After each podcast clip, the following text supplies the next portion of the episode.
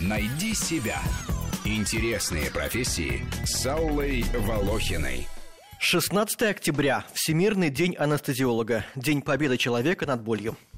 Анестезиолог-реаниматолог. Врач, в ответственности которого, чтобы больной не только благополучно заснул перед операцией, но и проснулся после нее.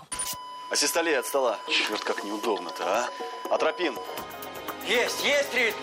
Ритм есть. Поехали. Давление 40 и 20. Мы вам человека завели. Друзья мои, пользуйтесь.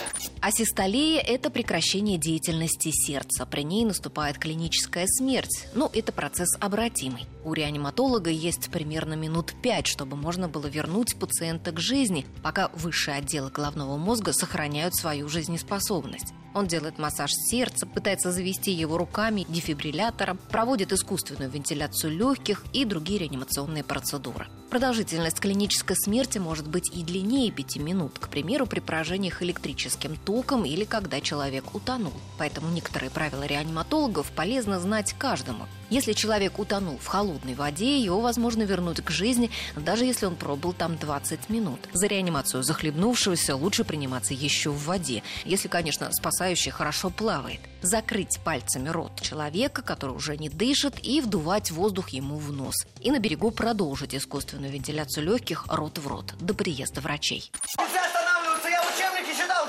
Нет, все Я, я учебники читал, что нельзя останавливаться. Это нехорошо, нельзя. Оно полу сердце остановилось, понимаете? А нас, нас учили, что нельзя прекращать реанимацию. Анестезиолог обеспечивает безопасность больного на всех этапах хирургического лечения, при том, что этот специалист не ведет прием в поликлинике, не выписывает таблеток пациентов. С ними он встречается непосредственно перед операцией. Врач должен подобрать препараты, которые обеспечат нормальное функционирование организма больного во время хирургического вмешательства и не осложнят уже имеющиеся заболевания после. Для этого он изучает анализы, анамнез и даже психологическое состояние пациента. Иногда больной может утаить какие-то факты, скрыть болезни или забыть сообщить о приеме каких-то лекарств, что может быть важным для выбора препаратов для наркоза. Анестезиологу нужно знать все.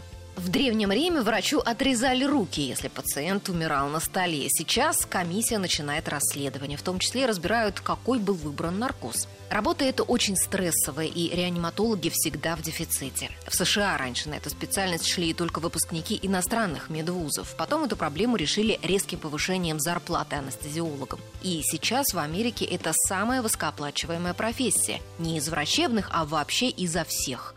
А вот в Британии по опросам 40% населения вообще не знает, что есть такой врач. При том, что без анестезиологии невозможно существование современной хирургии. И очень многие женщины сейчас при родах пользуются эпидуральной анестезией. В России вакансии анестезиологов, реаниматологов открыты по всей стране. Самую низкую зарплату я нашла в городе Салават, Башкортостане. Меньше 9 тысяч рублей. В Уфе 20 тысяч, в Подмосковье 35, в Мурманской области 40, в Москве от 70 до 100. У него обычный обморок. Может, на шатырь? Какой на шатырь? У нее сердце остановилось. На каком этаже реанимации? На третьем. Марья Ивановна, реаниматолога, срочно. Давай, живи. Рубрика об интересных профессиях выходит по понедельникам, средам и пятницам, а большую программу «Найди себя» слушайте по воскресеньям в 12 часов. Найди себя. Интересные профессии с Аллой Волохиной.